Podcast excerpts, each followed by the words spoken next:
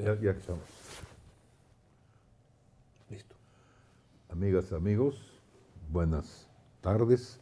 Bienvenidos a 3D, el programa de comentario político de República Televisión.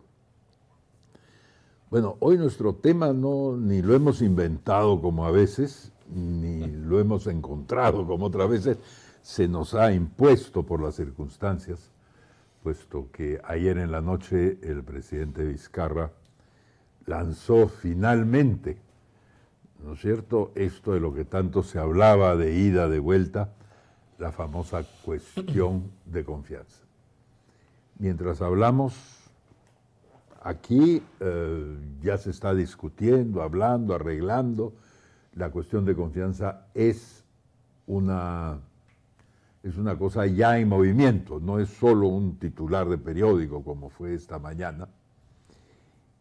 Y, la discusión en torno, como dice nuestro, nuestro lema del programa hoy, es si todo esto conduce al cierre del Congreso. Puede conducir a muchas otras cosas, mm. pero el cierre del Congreso es lo más dramático y por eso lo hemos puesto. ¿Conduce al cierre del Congreso, doctor Rospigliosi? Bueno, esa parece ser la intención, ¿no?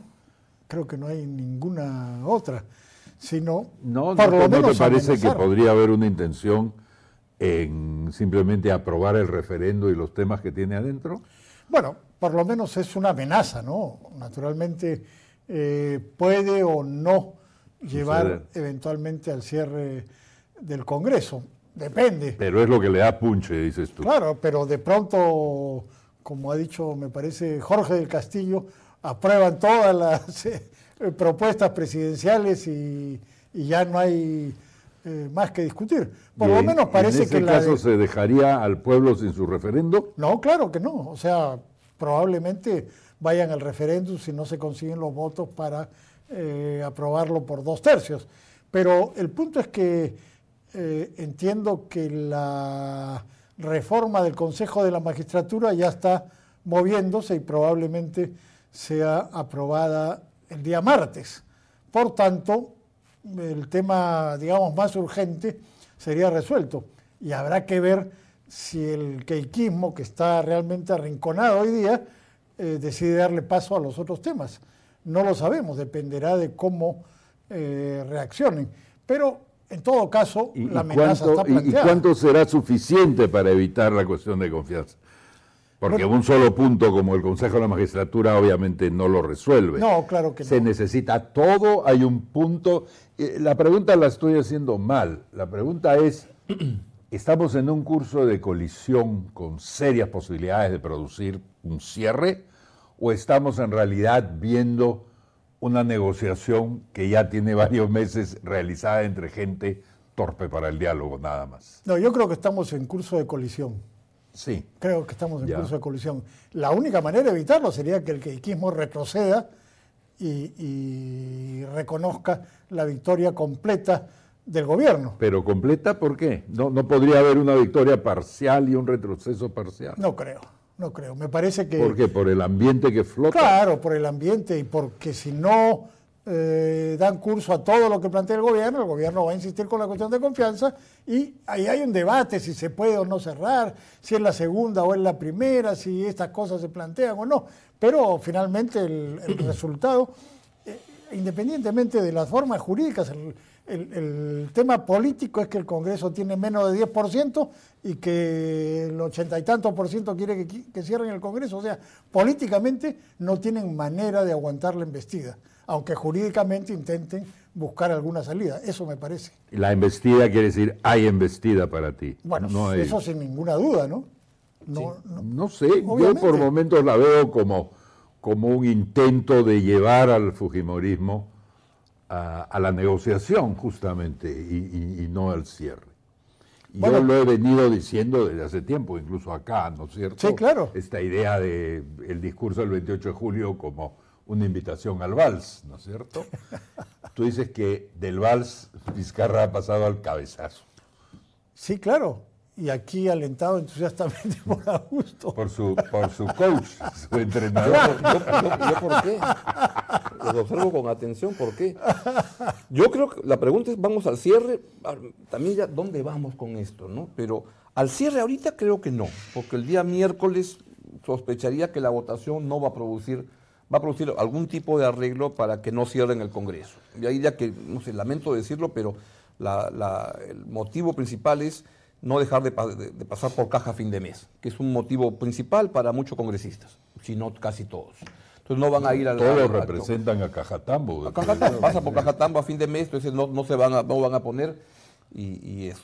¿Qué espacios pueden abrir para negociar, etcétera? Pero yo sí creo que la política peruana ya entró en rumbo de, de colisión, porque en este round podrá ganar Vizcarra pero los van a dejar ahí sueltos y el Fujimorismo le va a dar el vuelto a la primera que pueda, en Semana Santa, cuando puedan, o se recuperen un poco, van a ir ahí. Que ya las cosas se han tensado tanto que no hay cómo evitar el rumbo de colisión y la cosa es quién gana primero, o disuelven o vacan, pero que ahí va a haber una discusión permanente. O sea, tú dices que mejor matar al animal que dejarlo herido y con sangre en el ojo. Yo no digo nada, yo creo a, dónde va. es exactamente la, Esa es la figura que tiene que liquidar. Tú eres un intérprete. estoy, trato de leer de hacia dónde están, veo los trenes por dónde van y no van por carriles donde van a, van a bajar los pasajeros en orden.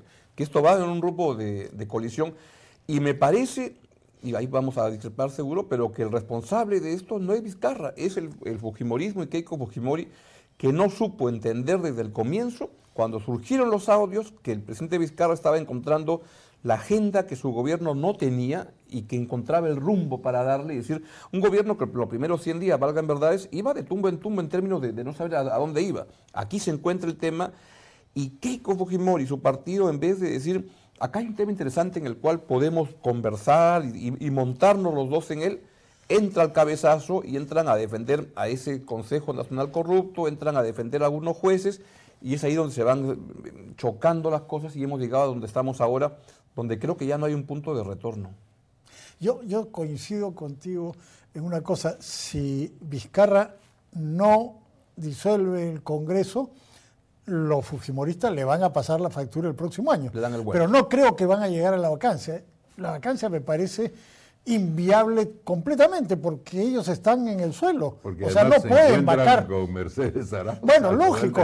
Entonces, no veo. Dos pájaros de un tiro, ¿no? Cabaza es dos pájaros de un tiro porque dicen, ah, Vizcarra y Meche eran juntos la plancha, los dos con Cabaza los lo, no, pero, no, pero es imposible, pues que ellos con la bajísima aprobación que tienen, con el repudio generalizado de la gente, puedan asumir la presidencia, aunque sea transitoriamente. Estaban en 12. En la encuesta de este domingo en la República, ah.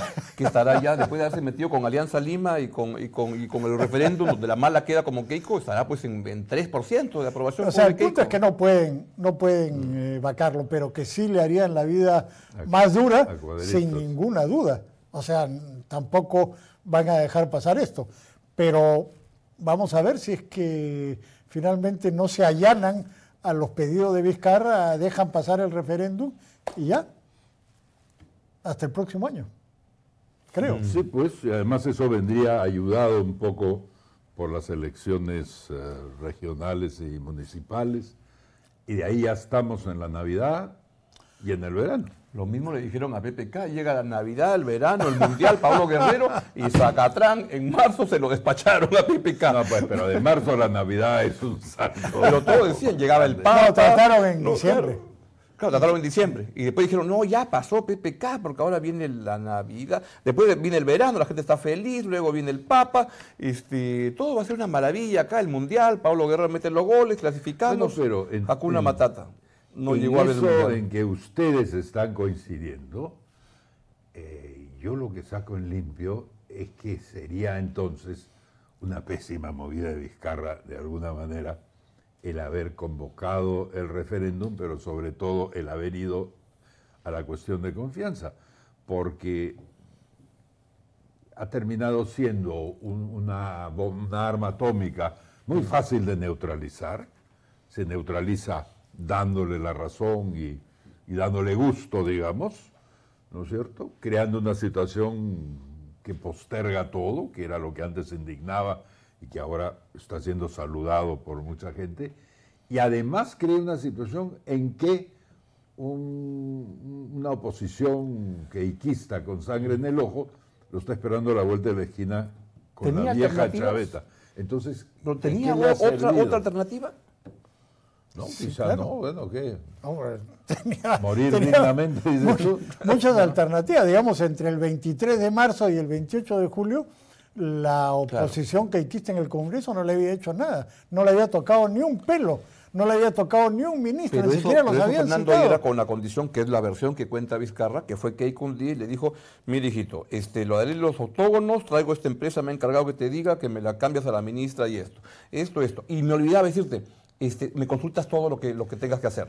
Claro, entonces Vizcarra dijo, mucha, ¿para qué ese presidente en esas condiciones? Bueno, esa es la versión de Vizcarra, Claro, pero que no se condice con la realidad, porque ni tocaron a la ministra, ni tocaron Nada. los autónomos, ni tocaron nada. Nada, o sea, no pasó nada. delegadas Le dieron facultades delegadas, no pasó nada. O sea, la otra opción era negociar desde una posición que no era mala, porque no podían, insisto, no pueden tumbarlo.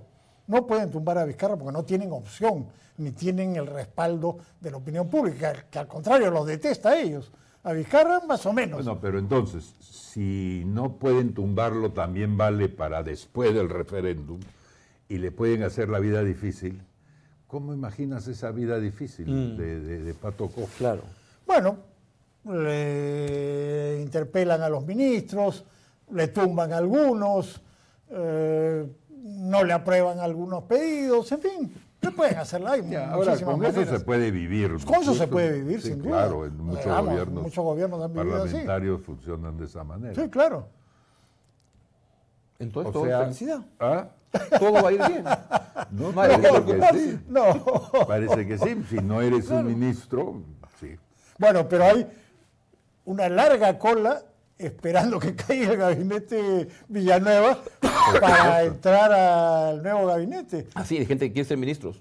En Por estas condiciones. Una larguísima cola que ya, y Ya. algunos eh, fajines inmensos están. ¿Tienes nombres ya? Unos, o Bueno, sí, pero. no mencionarlos? No, no, prefiero no mencionar. Y además, y además, hay una larguísima cola para entrar al Congreso.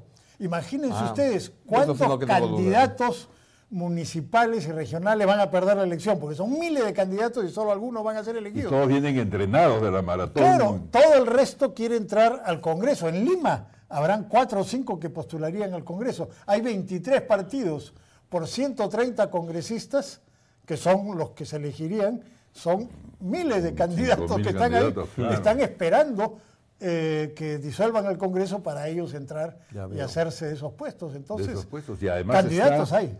Este tema de los senadores. La gente tiene un poco la idea de un senado como el de antes, con grandes figuras, ¿no? Con unos señores elegantes y serios. ¿De dónde saldrían estos senadores? Que se, Van a ser igualitos, igualitos que, a los que tenemos ahora. Sí, a que habría que O sea- pedirles, pedirles el DNI para ver si Y qué edad tienen. Ya. Y habría que persignarse, porque si son igual que los de ahora, que van a ser igualitos a, lo- a los de ahora. bueno, no, pero para, si es que Entonces, en realidad, Congreso, no. estamos avanzando hacia una, o estamos en una situación como el, el dicho francés que dice, por el pasado, nada de lamentaciones, por el futuro, nada de ilusiones. ¿Estamos ilusionados con esta situación que, que se ha producido o no estamos ilusionados? Yo creo que. Yo no, yo veo sí, que el- sí. Yo veo en el balcón lo que va pasando con, con, con la emoción de un este, De un aliancista. sismógrafo, ¿no? O sea, alguien que, que no sé, los que trabajan en los, este, como Kuroiwa, cuando va a haber- un terremoto, y dices, ah, vamos a aprender de esta experiencia, se va a mover Ahora, bastante, ahora. puedo aprender un poco más. Tratando de salvar la jornada. Esta es una estupenda oportunidad para los dos partidos o los dos grupos o los dos bandos de empezar una negociación que los beneficiaría a los dos y que les permitiría ordenar las cosas como para eh, beneficiarse camino del 2021. ¿Qué es lo que les impide hacer eso? Creo que tú has planteado no- de hace tres meses, vengo dos meses, planteándolo pero veo que no te escuchan o no te hacen caso, porque, porque lo racional sería eso. Ha sido una, una oportunidad en la cual los dos han podido ganar, pero no se ha conseguido. Ahora, nosotros estamos, yo por lo menos, hablo por mí, con esta idea de un Vizcarra flexible y una Keiko Fujimori eh, intransigente. ¿Es así exactamente? Yo no sé, yo no... todo es dinámico, ¿no? Ahora yo vería a Keiko más bien más flexible porque es la que está perdiendo y a Vizcarra más intransigente, de decir, ¿por qué voy a ceder ahora si estoy ganando y miércoles, ya le dije, a las 8 de la mañana quiero este, mi voto de una vez, así que... Sí, pero y además los medios y el público lo están siguiendo con un ánimo un poco deportivo, ¿no? Quién gana, quién pecha, quién golpea, quién cede. O diría que se están ah, este, alineando. Veo el, comunicado de todos los gobiernos regionales apoyando a Vizcarra. Veo la conferencia episcopal apoyando a Vizcarra. Es decir, veo como que el país se ha alineado detrás y veo un fujimorismo cada vez más solo. Bueno, hasta, tanto que provoca acompañarlo. Hasta el APRA, hasta el APRA se ha desalineado. Eh, hasta el APRA ya lo dejó. Bueno, obviamente, acá no me pues. quemo yo, después de dos años y pico de alianza. Y mucho más de buenas relaciones. Así es. Además. Claro, claro. Bueno, pues con esa tierna nota nos despedimos de ustedes. Muchas gracias por seguirnos. Y será hasta el próximo lunes a las 3 de la tarde con, con 3D. Por favor, pueden no ver el programa si no les gusta, pero pásenselo a alguna otra persona, ¿cierto? A ver si piensa diferente. Muchas gracias y hasta luego.